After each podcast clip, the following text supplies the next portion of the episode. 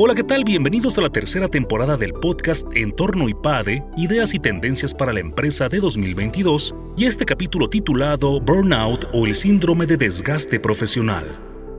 El síndrome de burnout o fatiga extrema ha sido reconocido como un problema grave por la Organización Mundial de la Salud.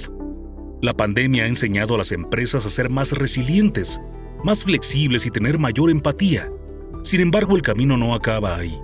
En este episodio, Juan Alberto González Esparza, CEO de Ready More, nos llama a despertar la conciencia de las organizaciones para mejorar la felicidad y el rendimiento en las empresas.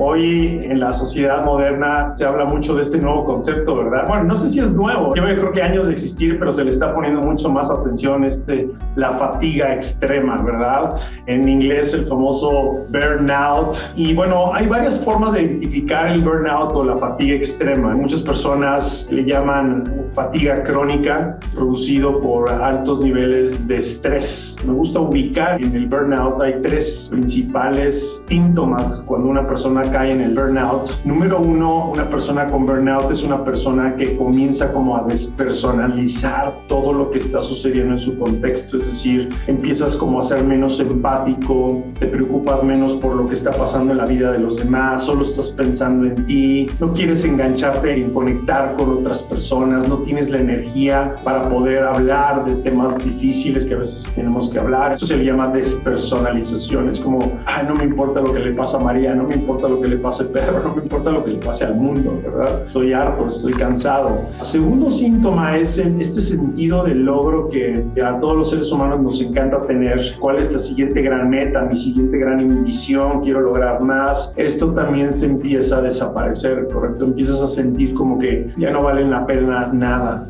Un tercer síntoma de la fatiga extrema, y probablemente ese es el más peligroso de todos, se le llama estar emocionalmente exhausto. Es decir, estoy harto, estoy cansado, no puedo más, no puedo con nada más, con mis hijos, con mi familia, con mi trabajo, estoy exhausto, exploto, soy una bomba, ¿no? Y bueno, pues todo esto, como ya lo sabes, genera muchos otros problemas, ¿no? Este último, pues genera muchísimos problemas de salud, de trastornos de sueño, el burnout está muy ligado con este síndrome del colon irritable. Puede producir para muchas personas es el inicio de la fibromialgia o depresión o ansiedad. En fin, tiene consecuencias bastante serias. ¿no? Termino diciéndote esto. Ahorita es importante recalcar que la Organización Mundial de la Salud ya aprobó incluir este desgaste profesional o burnout como parte de los padecimientos ocasionados por el trabajo en la clasificación internacional de enfermedades y problemas de la salud conexos. Esta nueva clasificación en la OMS entra a partir del 1 de enero del 2022. Hay estadísticas que se han estado corriendo. La UNAM hizo un estudio importante que dice que el 75% de los mexicanos padece fatiga extrema por estrés laboral y esto supera países como China y Estados Unidos. Esta es una fuente del Instituto Mexicano del Seguro Social. También salió un artículo alrededor de esto en Forbes. El estrés forma parte de la vida cotidiana de los trabajadores mexicanos.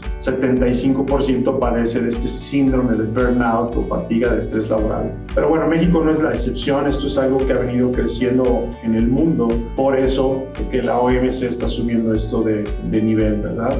Hay esta falsa creencia que entre más presión tú tienes en tu trabajo, más va a aumentar tu rendimiento. Y una de las cosas que hemos venido estudiando es que eso es verdad, pero solo hasta cierto punto. Entonces, cuando tú tienes, por ejemplo, hay como cuatro importantes zonas de las que debemos de hablar. Imagínate que hay poca presión en tu vida, no hay como deadlines, no hay presión de cumplir con fechas, en fin, tú te sientes como en una zona cómoda, como, hey, no hay presión, no tengo prisa, eh, las cosas van bien, estoy como en una zona confortable. Posterior a esto, imagínate que la presión sigue aumentando, entonces tu rendimiento empieza a mejorar. Por supuesto, tienes que tener las herramientas, las técnicas, los hábitos, pero entras en una zona que le llamamos nosotros la zona 2, que es como la zona de flow, es como la zona óptima para aprender a estar.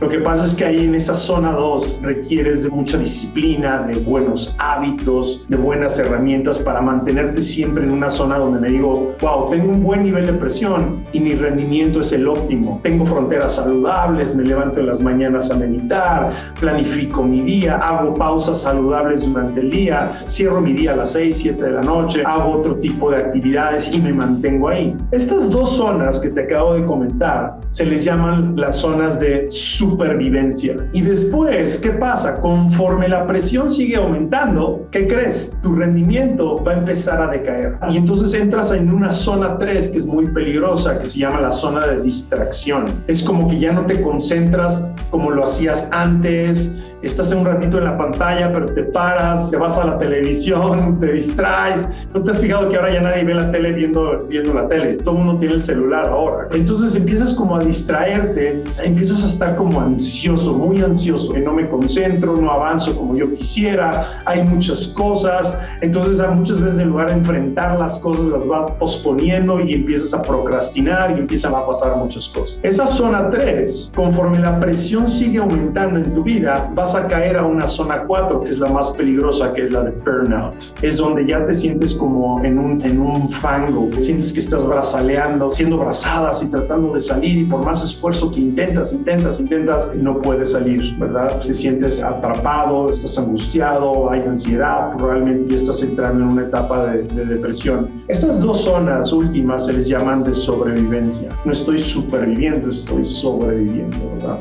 Aprender que la gente ubique en qué zona se encuentra y después determinar qué puedo hacer para estar más en una zona óptima que es la zona 2 o esta zona de flow